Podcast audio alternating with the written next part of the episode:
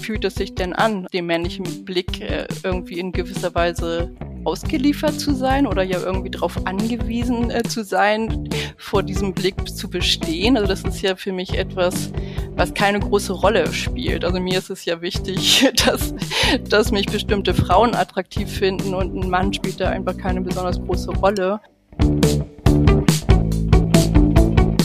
Herzlich willkommen bei Fix und 40, dem Podcast für Frauen ab 40 und alle, die es werden wollen. Wir sind Gunda Windmüller und Katja Berlin und sprechen über alle Themen rund ums Mittelalter. Und bevor es heute losgeht, erlaubt uns noch den Hinweis auf unser Steady-Abo-Modell. Dort bekommt ihr für nur 6 Euro im Monat oder 60 Euro im Jahr jeden Monat eine exklusive Folge von uns zu hören. Außerdem habt ihr dann auch die Chance, an unseren Verlosungen teilzunehmen. Bücher, Horoskope, noch mehr Bücher und ähm, wunderbare Boxes ähm, gibt es dort zu gewinnen sozusagen. Alle Infos findet ihr unter www.fixund40.de und dort könnt ihr euch auch für unseren Newsletter abonnieren. So, jetzt aber zu unserem Besuch ähm, der heutigen Folge.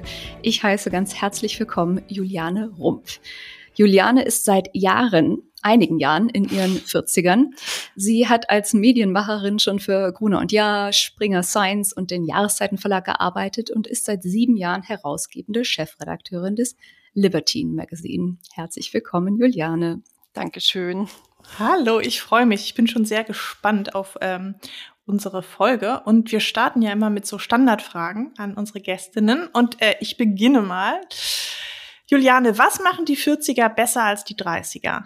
Hm, vielleicht, ähm, dass das Alter vielleicht gar nicht mehr so eine große Rolle spielt. Also das ist zumindest so ein bisschen mehr verschwimmend. Also ich finde, dass man äh, wenn man jünger ist, sehr viel mehr in diesen Altersabschnitten denkt, bis dann und dann äh, habe ich bestimmt das und das erreicht oder stehe da und da. Und ich finde, irgendwann verliert sich das so ein bisschen, dass man in solchen Epochen denkt. So.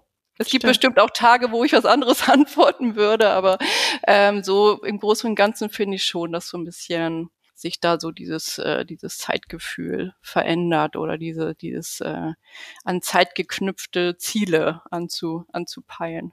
Stimmt, das sagen aber auch viele. Also das ist so eine, vielleicht eine gute Sache der 40er auf jeden Fall, die einige sehen. Ähm, beende den Satz, ich bin über 40, aber ich bin über 40, aber um auch auf das Thema eben nochmal äh, zurückzukommen, ähm, ich bin noch lange nicht fertig. Also das ist ja auch so eine Vorstellung, die man mal hatte, wenn man äh, jünger ist, dass man dann und dann da und da steht und so äh, mit sich vorangekommen ist. Also es ist schon, ich bin über 40, aber immer noch komplett in der Entwicklungsphase. Das ist doch gut. Das ist super, ja. Und warst du letzte Woche eher erwachsen oder eher nicht so erwachsen? Ja, äh, notgedrungen, ziemlich erwachsen für meine Verhältnisse. Ich habe nämlich meine Steuererklärung machen müssen. Und ich finde, solche, äh, solche Dinge ähm, geben einen schon ein sehr erwachsenes Gefühl, besonders wenn man ohne verzweifelte Anrufe bei seiner Mutter zurechtkommt. Das lässt einen schnell altern, so eine Steuererklärung. Das auch, ja. Das wird immer so oft erwähnt. Ich glaube, wir sollten drüber nachdenken, mal so eine Steuer-App für Ü40-Frauen irgendwie zu entwerfen. Ich glaube einfach, dass einen das so unglaublich mit Stolz erfüllt. Deswegen, also das wusste ich nicht, dass es äh, schon häufiger so Thema war, aber ich, bei mir wirklich, weil ich sehr stolz inzwischen darauf bin, dass ich solche Sachen ähm, ganz gut alleine hinkriege, zumal meine Steuererklärung auch ein bisschen komplizierter ist. Aber das Thema Steuer wollen wir jetzt mal nicht so aus, ausbreiten. Ja. Aber schön, Aber das dass du es hinter dir hast. Genau. Das ist ja auch ein gutes Gefühl danach. Ja, dann gehen wir doch mal direkt in ein ganz anderes Thema rein, um äh, die Steuer gar nicht erst aufblühen zu lassen. auch mal eine Steuerfolge. ja. Ähm, aber heute geht's noch mal. Äh, in der letzten Folge haben wir viel über das Dating gesprochen mhm. und äh, haben darüber gesprochen, dass das für ähm, Ü40 äh, Hetero-Frauen eine ziemliche Hausnummer ist, weil dann eben immer in den Profilen so die 40 äh, lungert und ähm, dass eben viele ähm, Heteromänner so abschreckt. Für homosexuelle Männer haben wir gehört, gilt das genauso. Da ist die 40 auch so ein äh, Warnsignal. Äh, Juliane, wie ist das bei lesbischen Frauen? Oder anders gefragt, sind die Typen an einem schuld? Ja, also ich würde schon sagen, dass, äh, dass die Typen wie bei so vielen Dingen äh, auf der Welt schuld sind, äh, die nicht so gut laufen. Natürlich ist es ja nun einfach eine Prägung, mit der wir aufwachsen. Also Männer äh, sind ja nun auch diejenigen, die größtenteils entscheiden immer noch, äh, was wie in den Medien dargestellt wird oder wer überhaupt ähm, ja, Raum bekommt in den Medien und das ist ja schon etwas, mit dem wir aufwachsen. Äh, alte, äh, ältere Frauen finden da nicht statt oder auch, wenn man sich Studien anguckt, wie daten Männer, je älter sie werden, äh, desto jünger werden äh, ihre ja, Suchmuster. Also äh, die Frauen müssen offensichtlich immer jünger sein und das sind natürlich alles Dinge, die uns prägen. Das ist natürlich auch äh, nicht etwas, wovon man jetzt so als lesbische Frau so völlig frei ist, auch wenn man natürlich nicht im gleichen Maße damit konfrontiert wird. Deswegen denke ich, äh, ein bisschen schwingt es äh, auch unter Frauen, äh, die Frauen daten äh, mit, aber natürlich ist diese, dieses ähm, Gefühl, okay, jetzt habe ich hier ein bestimmtes Alter überschritten und bin eigentlich nicht mehr attraktiv. Also ich glaube, das ist nicht so präsent und das ist auch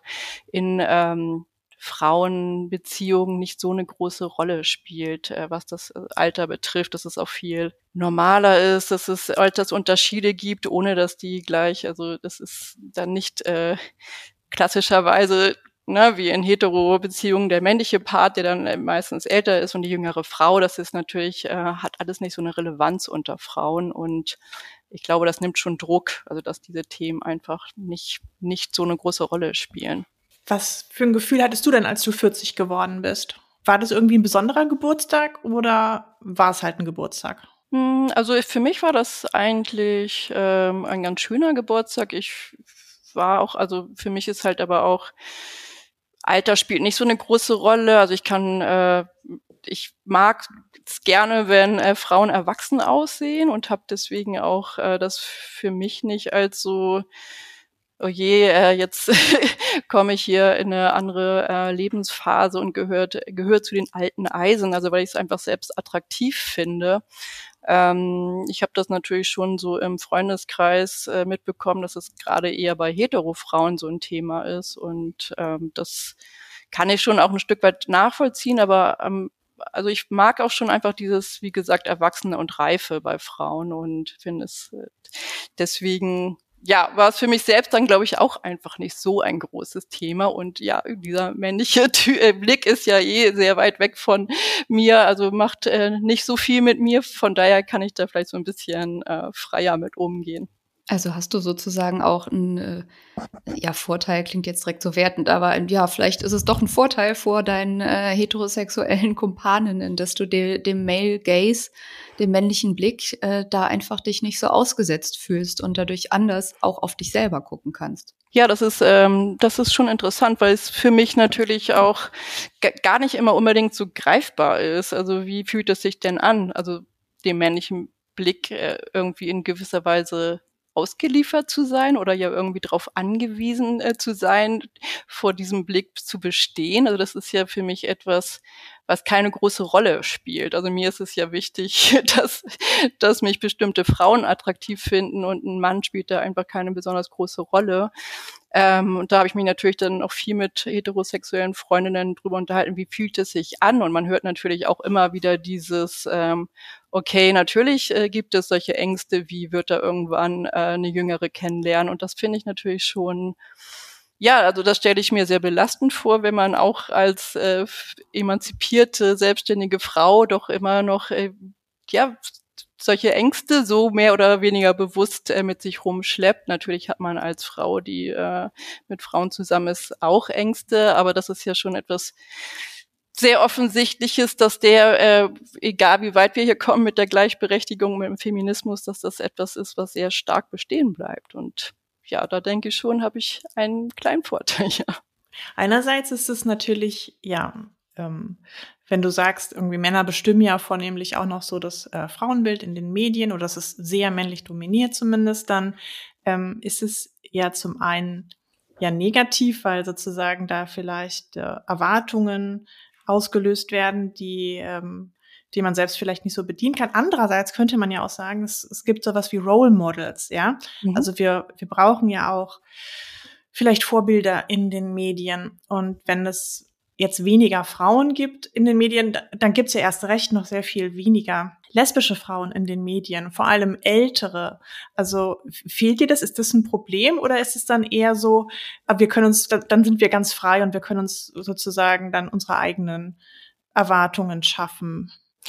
Ja, also ich glaube jetzt, äh, jetzt in meinem Alter fehlt es mir nicht mehr so. Also jetzt sehe ich ja auch natürlich auch so durch meine Arbeit, also durch Libertine bin ich ja, habe ich natürlich sehr viele sehr unterschiedliche lesbische Frauen um mich rum. Aber ich muss schon sagen, äh, als ich jung war, also auch gerade so Anfang meiner Zwanziger, da, da hätte ich mir das auf jeden Fall gewünscht, also mehr äh, unterschiedliche lesbische Frauen in den Medien zu haben oder überhaupt im Umfeld zu haben, sichtbar im Umfeld zu haben.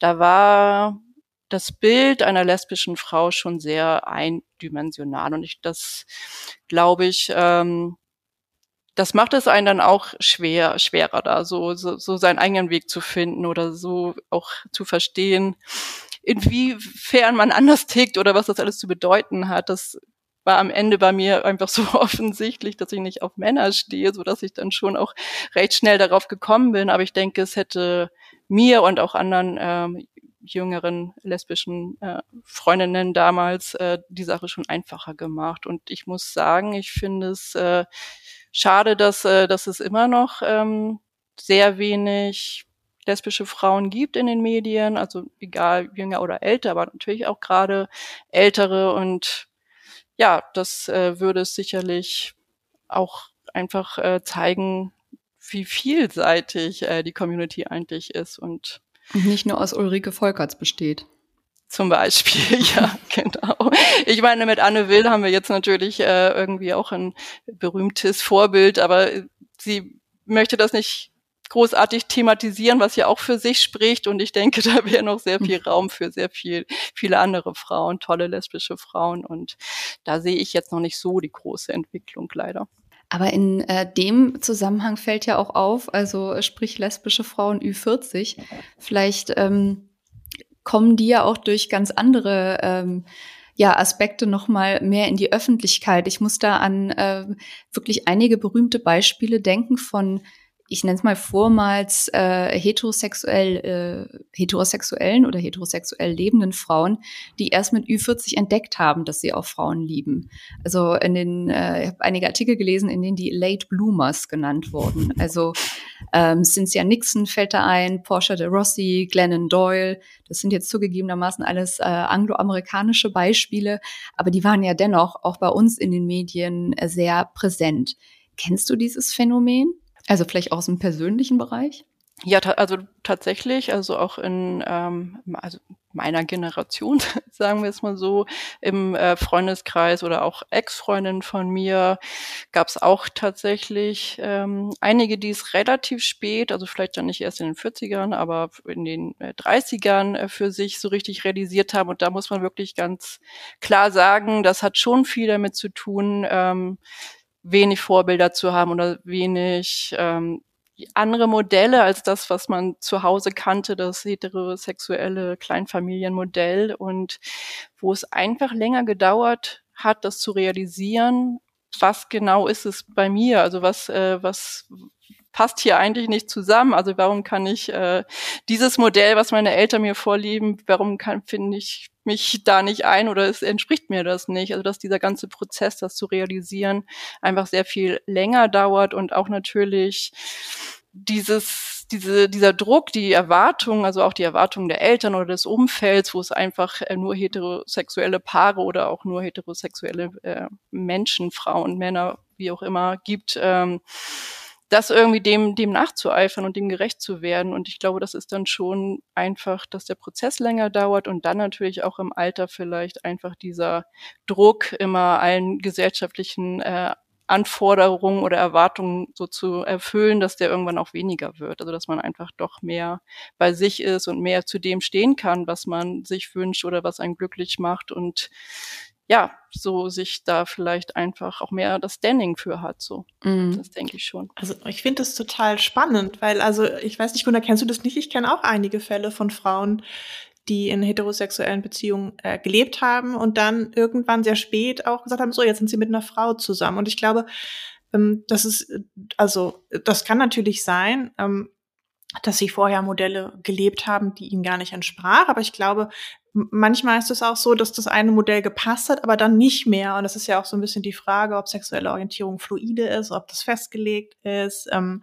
es gibt ja auch Bisexualität. Also ich glaube, es gibt so ganz viele verschiedene Varianten davon, aber also ich finde das eine, also das ist ja dann auch noch mal eine große, ja, ja, vielleicht auch so, so eine Lifestyle-Veränderung, dann, die dann einsetzt, vielleicht auch als Late Bloomer in den 30ern oder 40ern, wenn du dich verabschiedest von dem ja, heteronormativen Beziehungsmodell. Es, übrigens muss ja auch nicht nur irgendwie das, die sexuelle Orientierung sein, es können ja auch verschiedene Beziehungsmodelle kommen dann noch, ne, wo du dann sagst, okay, wir öffnen jetzt die Ehe oder ähm, ich habe jetzt mehrere Beziehungen oder so.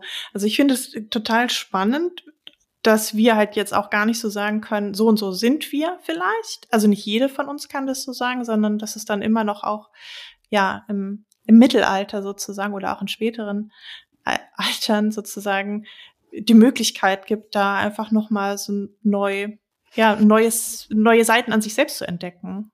Hm, da muss ich aber wirklich sagen, dass ich ganz spannend finde. Also ich muss so in meinem Freundeskreis oder Umfeld, wo es dann eher äh, meine Altersgruppe ist, ist es tatsächlich häufiger so die Geschichten, dass es erst in heterosexuellen Beziehungen lange gelebt wird, das hat sich auch richtig und gut angefühlt, aber als dann äh, so diese Erkenntnis, äh, die Erkenntnis gekommen ist, äh, vielleicht ist das mit den Frauen doch äh, ein größeres Thema hier und dann tatsächlich eine Beziehung mit einer Frau, dass das häufiger dann tatsächlich so war, nee, also jetzt kann ich für mich sagen, ich bin egal was vorher war, alles richtig und schön, aber ich bin jetzt einfach lesbisch. Das ist, sehe ich so mehr in, äh, in meiner Altersgruppe, solche Geschichten. Bei den Jüngeren würde ich das äh, tatsächlich auch anders sagen. Also ich glaube, das ist wirklich mehr dieses äh, fluide Sexualität und wirklich ähm, Lebensphasen oder auch na, es muss ja gar nicht eine äh, Lebensphase, jetzt bin ich lesbisch und dann bin ich hetero, sondern auch, wie du sagst, dass es auch ne, einfach ähm, ein Spektrum ist. Genau, ein Spektrum ist. Und da sehe ich aber tatsächlich so ein bisschen das Generationsunterschiede. Mhm. Aber das ist ja interessant. Also dann sind wir doch sehr geprägt von unserem sozialen Umfeld in der Hinsicht anscheinend. Das denke ich schon, ja. Klar. Ja, und also ähm, was ihr beide angesprochen, ich habe in einer, also es gibt dazu so ein, ein, paar kleinere Studien, die sich dem Phänomen so an, ähm, angenähert haben und so zwei Erkenntnisse, äh, die dabei schon zutage getreten sind, ist zum einen, dass das, was ähm, womit wir ja, also ich sage jetzt wir, unsere Generation eher noch aufgewachsen sind, ist das äh, so eine sexuelle Identität, anders als wir das vielleicht heute beurteilen würden, schon irgendwann gesichert ist. Also wenn man mhm. irgendwie Ende 20 ist und, und hetero, dann ist man hetero und die eben nachweisen konnten über Langzeitstudien, dass ähm, sexuelle Identität, und das finde ich ja total super und geil auch, dass äh, die auch wirklich bis ins späte Erwachsenenalter tatsächlich noch fluide ist. Also, dass wir eben nicht sozusagen sexuell erwachsen werden, sondern das ist die, diese Möglichkeit eben der Veränderung des, ähm, ist ja nicht unbedingt eine äh, bewusste Entscheidung, sondern dieses Prozesses, der da mit einem passieren kann, eben auch noch recht spät durchlaufen kann. Und das gilt vor allem für Frauen, hat man rausgefunden. Und das andere ist, und Juliane, das wird genau an das anknüpfen, was du gesagt hast, dass es eben gerade in den späten 30ern, früheren 40ern so kommt, weil da Frauen ähm, sozusagen biografisch betrachtet so am gefestigsten sind. Also da sind vielleicht auch die Kinder, wenn man sie dann hat, schon ein bisschen älter. Es viele andere Aspekte im Leben sind schon so gesettelt, dass sozusagen wieder Freiräume bleiben, um sich eben wieder in Kontakt zu bringen äh, mit vielleicht verborgenen Wünschen, Sehnsüchten oder den, den Raum zu haben, die erst zu entwickeln. Ja, und ich meine, man muss natürlich auch sagen, es geht ja nicht nur um Sexualität, also es ist ja nur ein Teil äh, des ähm, mit jemandem eine Beziehung einzugehen. Ich mhm. glaube schon, dass es, ähm, warum dann vielleicht auch teilweise das dazu führt, dass dann Frauen doch, äh, obwohl sie vielleicht eigentlich bisexuell sexuell sind, äh, sagen, ich bin jetzt aber doch mehr auf der Seite der äh, lesbischen Seite, meiner lesbischen Seite unterwegs ist habe ich auch häufig einfach so gehört, es ist einfach, ähm, ich, ich habe einfach keine Lust mehr auf dieses äh, Hetero-Modell, wo, wo einfach so bestimmte Stereotype immer noch total präsent sind und das, äh, das ist unter Frauen natürlich anders. Und natürlich hat man auch da seine Beziehungsprobleme, aber vieles, was so ähm, ja Stereotype, Geschlechterstereotype und heterosexuelle Beziehungen prägt, das fällt da schon mal weg. Und ich glaube, das ist halt auch irgendwann äh, möchte man da auch vielleicht nicht mehr so viel Erziehungsarbeit leisten oder sich äh, da so viel Energie reinstecken. Also ich finde das, für mich ist es ja auch spannend, äh, das so zu hören. Ich weiß es ja nicht, wie es ist, mit einem Mann zusammen zu sein. Aber es fand ich natürlich auch ganz interessant, dass dann einfach auch irgendwann diese Bereitschaft nicht mehr da war und dann, dann irgendwie tatsächlich sich das mit einer Frau stimmiger angefühlt hat. So, mm. Um das mal so zu versuchen wiederzugeben. So. Ja, aber, aber das ist ja vielleicht, also es stärkt ja auch wieder meine These, dass man in den 40ern sich auch so ein bisschen freier macht von, von gesellschaftlichen Erwartungen und dann vielleicht auch eher, ja, die Selbstsicherheit hat, diesen heteronormativen Weg zu verlassen und zu sagen, weil letztendlich man wird ja, also die Gesellschaft hat sich weiterentwickelt und so weiter, aber man erfährt ja trotzdem äh, mit ziemlicher Sicherheit immer noch Diskriminierung und so, wenn man dann sagt, man ist jetzt mit einer Frau zusammen, dann ist es ja, ist es ja sozusagen dann auch wahrscheinlich nicht immer komplett konfliktfrei mit der äh, Umwelt, je nachdem, in was für Kreisen man sich bewegt. Und dass man aber vielleicht dann mit 40 eher bereit ist zu sagen, oh, das ist mir jetzt auch egal oder das mhm. nehme ich jetzt in Kauf oder so. Ja, das denke ich auch. Also das ähm, ja, dass man, wie gesagt, einfach auch das Gefühl hat, man muss da nicht mehr unbedingt äh, jemandem was beweisen oder so sein, äh, ja, sich irgendwie verteidigen, welchen Platz in der Gesellschaft man äh, zugewiesen bekommt, ne, dass man sich den schon lieber selbst so nimmt und äh, da auch nicht mehr allen Erwartungen entsprechen muss. Mhm. Aber das ist klar, das ist natürlich äh, sehr davon abhängig, äh, in welchem Umfeld man sich bewegt und wie wie viel Freiheit ein da auch äh, zugestanden wird. Und da sind natürlich sehr unterschiedliche Kämpfe noch zu kämpfen. Mhm. Ja, ein, ein Kampf, den ja äh, heterosexuelle Frauen Ü40 äh, oft auszukämpfen haben, ist äh, die, die Abwehr der Mitleid, des Mitleids, äh, wenn sie Single sind. Ähm, ist das etwas, was äh, lesbische Frauen U40 ähm, ähnlich äh, gespiegelt bekommen oder ist das dann so nach dem Motto, dies lesbisch ist eh egal?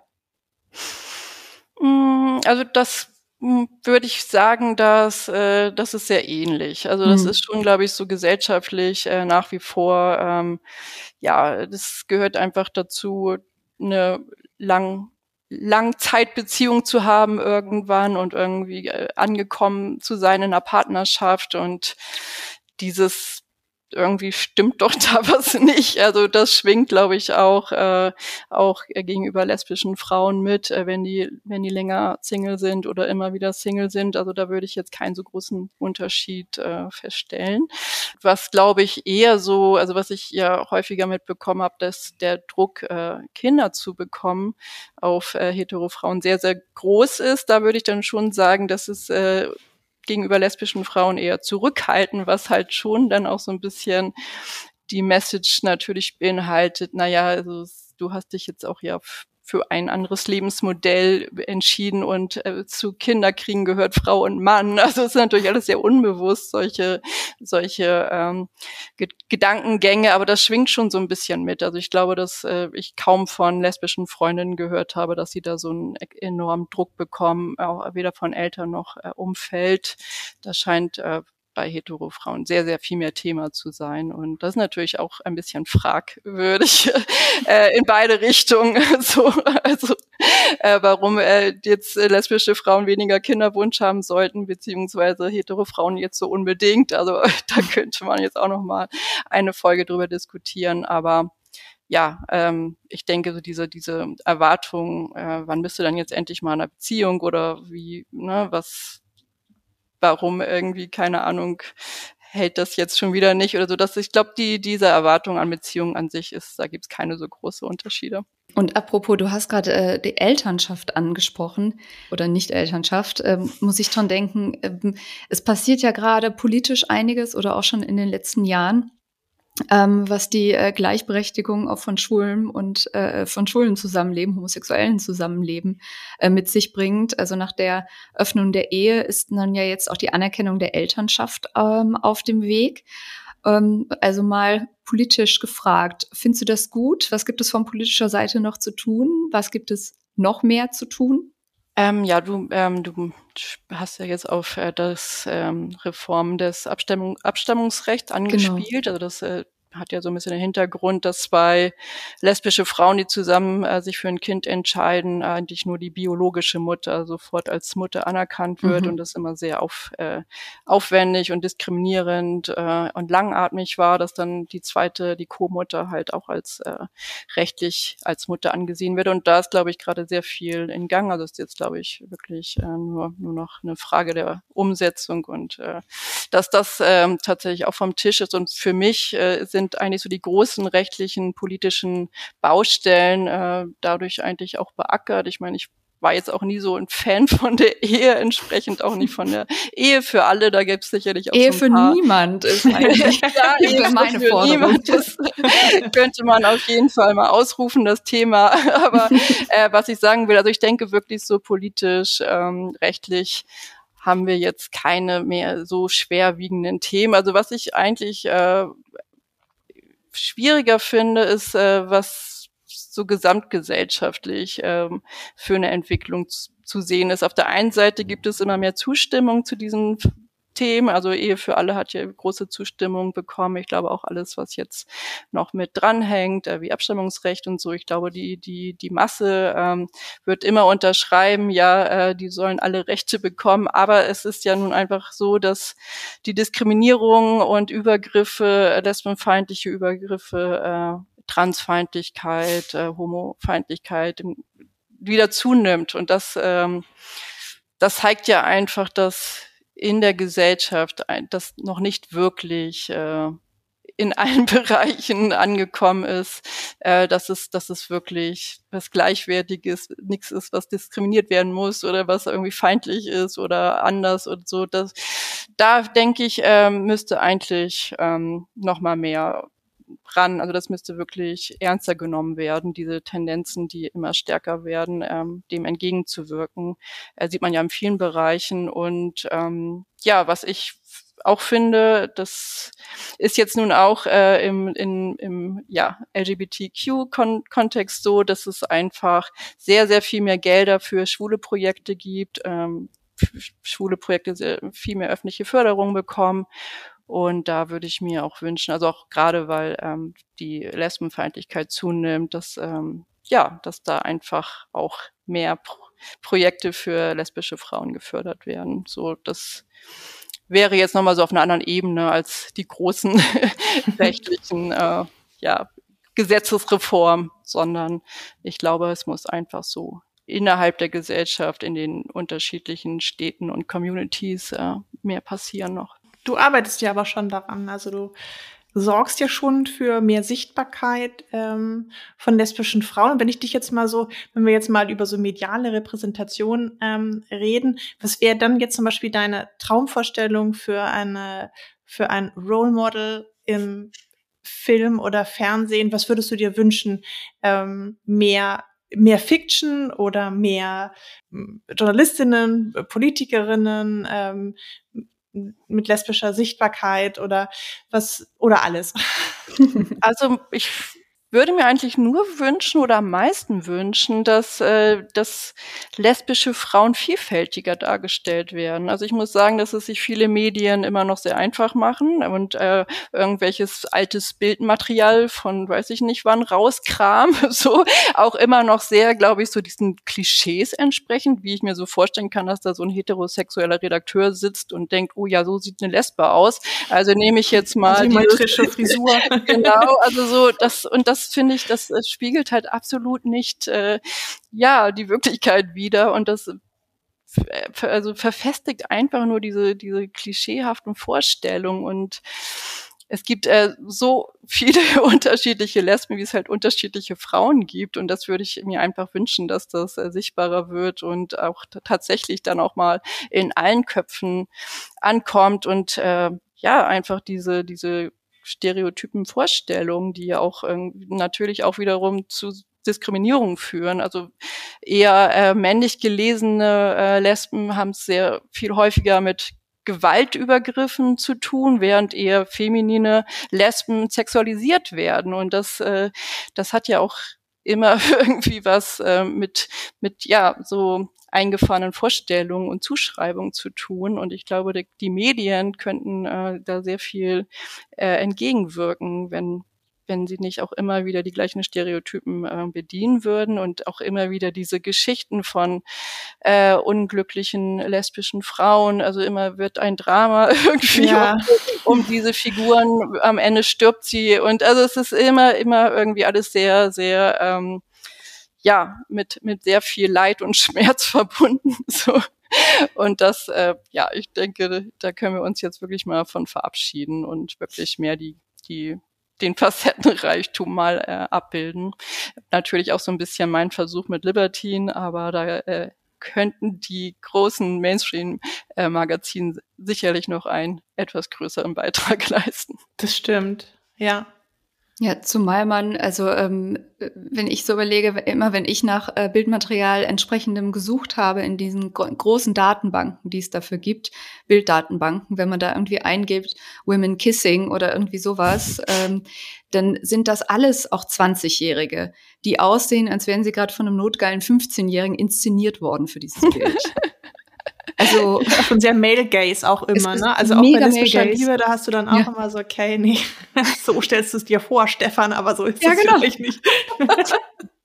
ja, das kann man auch wirklich äh, ziemlich schnell äh, äh, beurteilen, wer, wer jetzt zum Beispiel einen Film gemacht hat, ob es ein, äh, ob's ein Mann war oder eine Frau und äh, vielleicht auch noch eine lesbische Frau. So, das, äh, ja, da sind schon ähm, die Feinheiten, mehr oder weniger Feinheiten, meistens sehr offensichtlich. So. Da würde ich mir natürlich auch mehr, also das hat ja auch immer alles mit Geld zu tun und Ressourcenverteilung. Ne? Wer, wer kriegt Förderung für Filme zum Beispiel und welche Projekte können umgesetzt werden. Und das meinte ich vorhin auch mit Gelder müssten anders verteilt werden. Also jetzt nicht nur in Bezug auf schwule Projekte und lesbische, sondern insgesamt so. Und ja, ich, ich hoffe dadurch, dass äh, das ganze Thema LGBTQ und Queer sein ja doch immer mehr jetzt äh, in der Mitte der Gesellschaft ankommt oder auch natürlich sich von der Bubble ein bisschen in den Mainstream bewegt, dass das auch wenn es vielleicht nicht schnell genug geht für, für aus meiner Sicht, äh, dass es trotzdem so nach und nach was verändert, also auch gerade durch Netflix und einfach andere Formate, zu denen wir jetzt Zugang haben. Ja, ein bisschen was tut sich, so habe ich auch den Eindruck, ja. Aber das ist halt vielleicht noch nicht bis zum öffentlich-rechtlichen Rundfunk vorgedrungen. Das nee. sind noch also, eher die so wenn man die, äh, wenn man die Produktion dann sieht, dann, dann muss man leider sagen, okay, da, da bewegen wir uns wirklich im Schne Schneckentempo und vor und zurück. Und ja, und ich, ich weiß auch, dass die Produktionen, die dann tatsächlich mal so ein bisschen anders sind, auch äh, hart hart erkämpft werden mussten und vieles dann trotzdem nicht so umgesetzt werden konnte, wie sich das die äh, Regisseurinnen eigentlich vorgestellt hatten und dass da doch noch sehr, sehr viel Widerstand ist, immer mit, mit äh, den Argument, man könne das dem Publikum nicht zumuten. Das Publikum möchte ja eigentlich nur die Klischees äh, wieder bestätigt bekommen und ja, da hat man, glaube ich, noch gegen viele Wände zu laufen, bis dann irgendwann mal eine durchbricht. Ja, das ist dieses Totschlagargument, ne, dass das äh, Publikum eigentlich zu dumm ist, äh, um schon äh, sozusagen aufgeschlossen zu haben mm, mit ja. Äh, ja dem, dem Zeitgeist oder mit dem, was man im Jahr 2022 zumuten könnte. Ist ja, ja. auch ein schönes Wort in dem Zusammenhang. Ja. Ja, es ist echt seltsam, dass diese Serien auf Netflix aber so gut ankommen. Ne? So. Ja, ja, eben. Ja, aber gut. Das ist, glaube ich, so ein Dauerproblem und äh, die, äh, die öffentlich-rechtlichen werden vielleicht irgendwann nochmal dahinter kommen, dass es, dass es äh, vielleicht auch für sie langsam mal an der Zeit ist, äh, neue Wege einzuschlagen. Aber aber du hast jetzt nicht vor, mal so ein Drehbuch zu schreiben und einzureichen. Ja, also komischerweise bin ich jetzt nicht so, äh, ich bin nicht so filmaffin. so, also ich, ähm, Warum ist klar, das hab, so? ja, wahrscheinlich, weil es einfach nie so ja, ja. Die, die Geschichten gar erzählt worden, die mich interessiert haben. Aber ich, also ich weiß schon, dass es äh, jetzt auch bei, es gibt ja natürlich einige, ja, Zusammenschlüsse von queeren äh, kulturschaffenden Menschen, äh, Queer Media äh, Society zum Beispiel ist ja recht groß und ich weiß, dass der Filmbereich da eigentlich den größten Zulauf hat. Ähm, von daher, ich hoffe, da wird sich, da wird sich äh, mit viel ja, mit, mit viel Hartnäckigkeit und Ehrgeiz einfach was bewegen, weil's, weil es ja einfach offensichtlich ist, dass diese, dass diese Formate auch gewünscht und notwendig sind. Mhm. Aber das ist wie, nicht so ganz meine Baustelle. Ich äh, beschäftige mich, ich bin wirklich mehr so im, im äh, Magazinbereich. Und wirst dabei auch bleiben und bist gerne. Ja, also ich habe ja Libertine schon so von Anfang an so ein bisschen so aufgebaut, dass es nicht ein reines Magazin ist, sondern immer mit Veranstaltungen ja auch verknüpft, also weil ich einfach den Austausch äh, extrem wichtig finde. Es ist eine eins meiner Anliegen war auch immer so die feministische und die queere Community näher zusammenzubringen, also thematisch, aber auch im Austausch, äh, dann bei Veranstaltungen. Und das ist, glaube ich, auch tatsächlich das, was ich, was ich so weiter, weiter äh, verfolgen werde. Also das, das Magazin ist für mich halt eine Plattform, um Themen zu setzen und äh, ja anzuregen, ähm, so und genau einfach so vielen unterschiedlichen Stimmen äh, irgendwie eine Plattform zu bieten und die Veranstaltungen sind dann eigentlich so dieses, ja, das schöne Wort empowern äh, und vernetzen und sich gemeinsam irgendwie weiterzuentwickeln, welche Themen wichtig sind. Und da ist äh, das Film einfach nicht so das richtige Medium für mich. Aber genau, so. guckt ihr alle rein. Ähm, wo, wo, das äh, kann man online beziehen und, ähm, und die äh, Webseite findet ihr unter libertine-mag.com. Und ja, wenn ihr ähm, auf äh, ja. die nächste ähm, Publikation von Juliane wartet. äh, Juliane, magst du kurz was zum Pride Magazin und dann natürlich zur der vorhin schon angekündigten Box etwas sagen? Ja, also es gibt ja einmal das reguläre Printmagazin, das ähm, genau ein bisschen dicker und äh, ja sehr sehr aufwendig produziert ist äh, gibt. Dann gibt es nochmal das kleine Pride Magazin, das äh, immer zur Pride Saison erscheint. Also äh, wenn die ganzen CSDs äh, in nicht äh, nicht Lockdown-Zeiten stattfinden, also hoffentlich dieses Jahr auch wieder erscheint und genau, das äh, wollte ich schon mal ankündigen. Das ist schon in Planung in der Mache, das Pride-Magazin. Und äh, zur Pride-Saison gibt es auch immer die Libertine-Box, äh, wo alles drin ist, was man so braucht, äh, um, um stolz, stolz, äh, ja, ähm, die LGBTQ-Community zu feiern. Also queere, äh, super queer T-Shirt, Libertine-Ausgabe und das äh, würde ich hier gerne zur Verlosung anbieten und drei Libertine Pride Boxen ähm, ja, in den, in den, äh, in die Tomo da werfen sozusagen. Yay. Das ist super. Also alle, die ein Steady-Abo abschließen, innerhalb der nächsten zehn Tage. Wann wird die Folge ausgestrahlt? Am 30. 30. Ne? Genau. Mhm. Sag mal, bis zum 10. April. Und ja, da muss man ja auch schon an die Pride-Saison. Und genau. haltet euch ran, werdet super queer SupporterInnen und Fix und 40 Supporterinnen. Also, da, also besser geht's gar nicht. Das ist toll. Da, dafür danken wir dir sehr. Ähm, als letzte Frage noch: Hast du noch eine Bucketlist für deine 40er? Hm, nee, nicht so wirklich. Schön, einfach, einfach ja, bleiben lassen. Entspannt ja, weitermachen. Ich meine, das, äh, das ist, es gibt natürlich, glaube ich, bei den meisten Menschen im Leben so ein paar drängende Themen und äh, natürlich äh, weiß, also nimmt man sich immer wieder von neuen vor, diese Themen anzugehen. Und ich bin einfach weiterhin damit beschäftigt, äh, genau, mich immer weiterzuentwickeln und vielleicht auch so die, die Vermeidungsstrategien zu entlarven, die man hier und da sich vielleicht angewöhnt hat. Aber im Großen und Ganzen äh, gehe ich das schon gelassen an und habe jetzt keine lange Liste, was äh, wann erfüllt sein muss. So. Ich finde, das klingt auch gut. Mach einfach weiter so, ohne, ohne großen Druck. ja, ja, ich gebe mein Bestes. Schön. Ganz lieben Dank, Juliane, dass du ähm, die Zeit mit uns verbracht hast und äh, ja, dich mitgeteilt hast. Von uns jetzt nochmal, ihr ahnt es, die Bitte, äh, euch das nochmal mit dem Steady-Abo durch den Kopf gehen zu lassen. Und den Boxen, kommt Leute. Genau, drei, drei Boxen.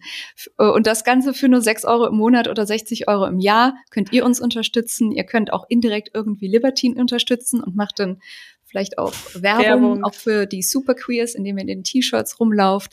Schaut euch auch mal das Libertine Magazine auf Instagram an. Und ja, für das Daddy-Abo gibt's immer mal wieder Boxen, Sonderaktionen und auf fixund40.de findet ihr alles, was ihr dazu wissen müsst. Dort gibt's dann auch unser Newsletter und wir verlinken in dem Newsletter zu der heutigen Folge auch nochmal die Studien und Artikel ähm, und das Libertine Mac, das wir angesprochen haben. So, und also ein Schmankerl nach dem anderen. Die nächste Folge ist nämlich wieder exklusiv. Das heißt, wenn ihr dieses Steady-Abo abschließt, dann könnt ihr uns hören, wie wir übers Scheitern reden mhm. werden. Genau. Da freue ich mich schon drauf. Ja, ich mich auch. Super, also. danke, dass du da warst, liebe Juliane. Hat total viel Spaß gebracht. Über Scheitern hätte ich auch viel zu erzählen. Ja, komm einfach wieder. ich komme auf alle Fälle gerne mal wieder. Ähm, ja, mach's gut, tschüss. Ciao. Das war Fix und 40 mit Gunda Windmüller und Katja Berlin. Danke, dass du uns zugehört hast. Diesen Podcast findest du auf Spotify, Apple Podcasts, Amazon und Google. Weitere Infos bekommst du auf unserer Webseite www.fixund40.de. Da kannst du auch unseren Newsletter abonnieren und wenn du uns unterstützen möchtest, findest du da auch alles über unsere Steady-Abos. Folge uns auf Instagram at fix40.podcast und schreib uns gerne an mail at fix40.de. Danke an Steady für den Support und an Anna Scholz für Schnitt und Produktion. Mach's gut und tschüss. Bis zum nächsten Mal bei Fix und 40.